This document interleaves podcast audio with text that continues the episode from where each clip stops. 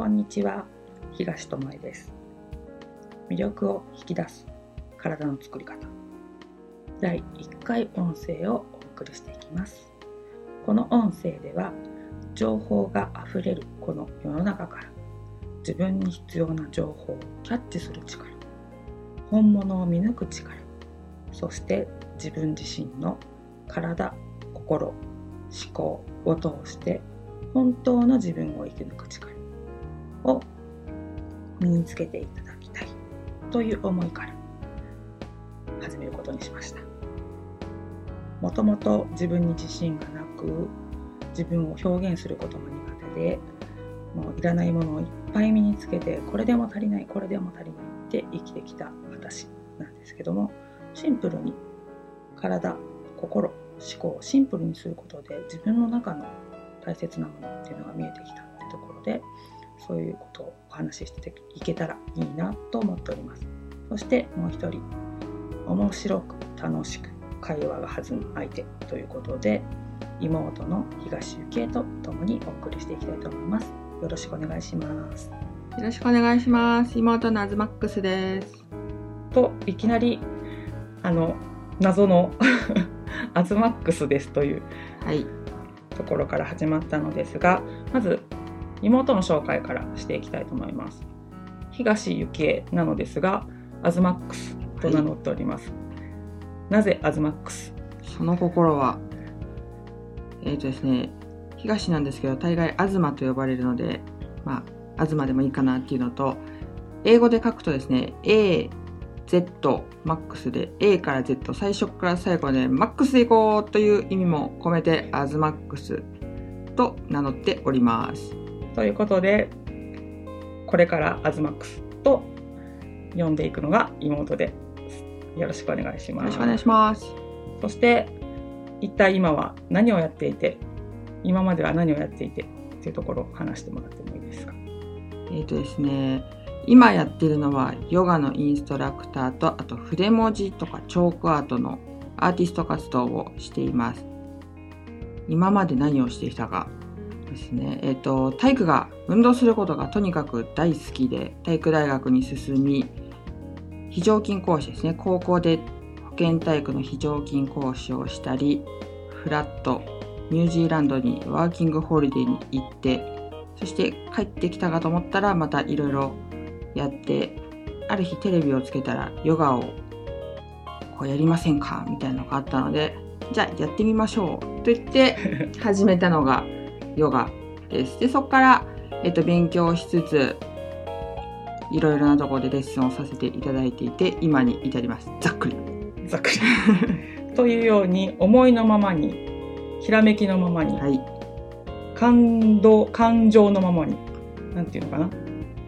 ですね。動物的ですね。動物的な生き方をしてきた妹と対照的な私はと言いますととこれからは食の時代だろうと言って、えっと、まず栄養士になろうって栄養士の資格を取りました。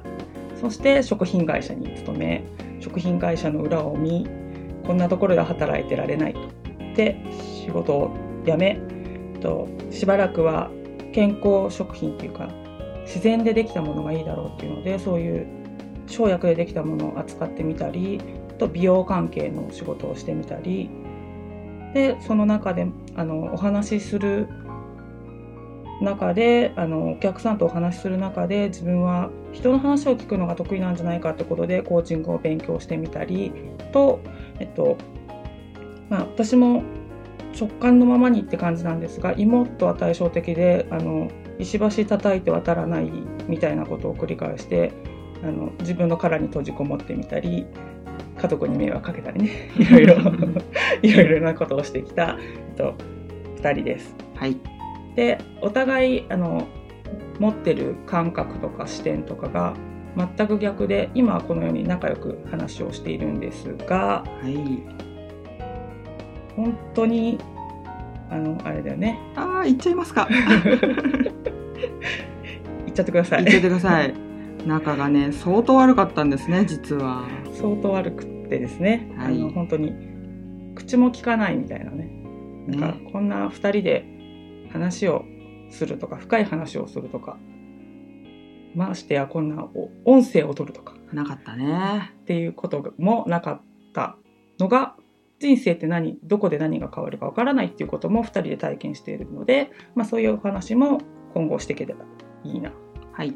と思っています。で今回こうやって話している中でこれからお伝えしていきたいなと思うのは脱ぐるぐるプロジェクトそう。妹が名付けたそうです。皆さん、脱ぐるぐるでございますよ。脱ぐるぐるプロジェクト。まああのあれですね。負のループでぐるぐるしちゃったりっていうところが一番多いと思うんですけどもうん。それ以外にもどんなぐるぐるがえ？想定されるでしょうか？え？ふ、え？ぐるぐる？グルテンフリーの食べ物で言うとグルテンフリーかな？それ以外の思考のぐるぐるとか、そうですね。あとは体にまとわりつくぐるぐるとか、ああぐるぐるね、うん。そういうのもあるかな。あと体調不良でぐるぐるとかね。そういろんなぐるぐるをみんな抱えていると思うんですけどもそのぐるぐるを一つずつ解消していこうじゃないか。で今ちょっとねキーワードに出ましたけどグルテンフリーなんかについても今後触れていきたいなということで一番大事になってくるのがヨガとかで体を動かしているけども最終的にたどり着くとこって何だったかなっていうところで。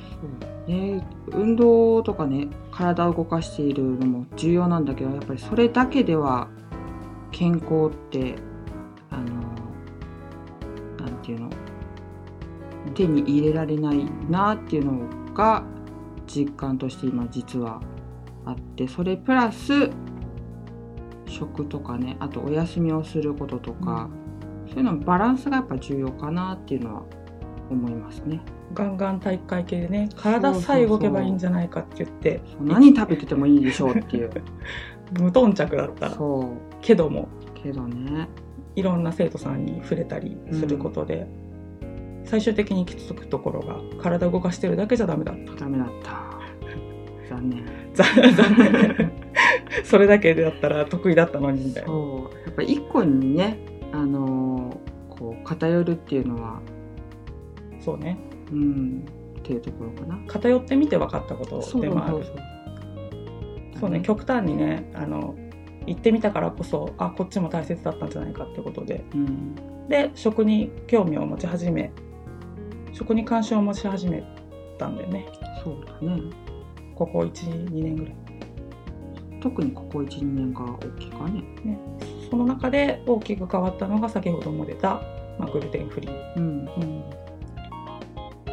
その前と後で結構な体の変化とかも起きてきて、まあ、それはまたね今度ねそうだね。なんか特別にまだ時間を設けて。今日は内緒。結構いろんな体験をう、ん。うんしているので。はい。楽しみにしていてください。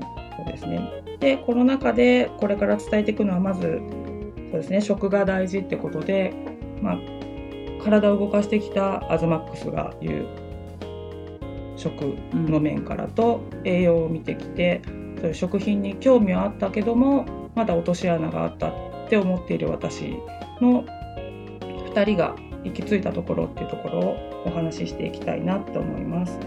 でどんなことを話していこうかなっていうところで、まあ、食べ物が体を作っている。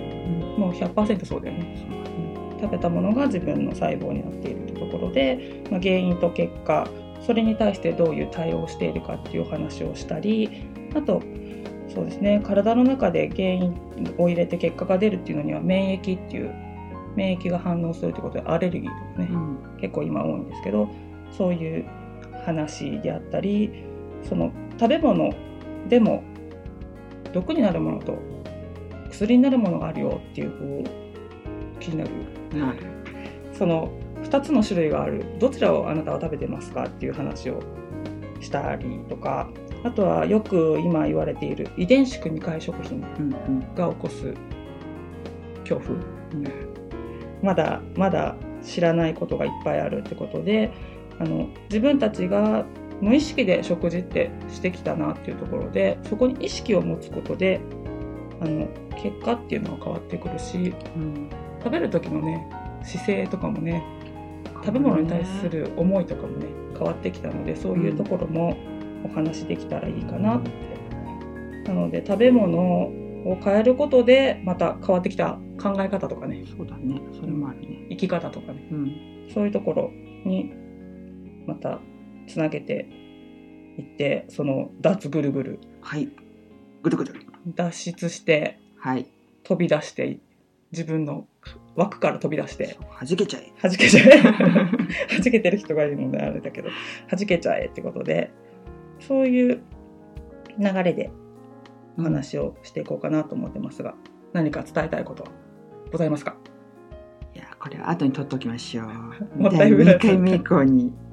もったいぶらずに何かあのこれからずっと2人でやっていこうかなと思うんで意気込みなどを、意気込み。うんそうですね。まあ自分の経験も踏まえて、理想の自分だったりに、本当近づく、うんうん、少しでもね、それが早く手に入れば、よりね、楽しく過ごせるし、そういうのがお役に立てることが、何らかの、なんていうの、ヒント？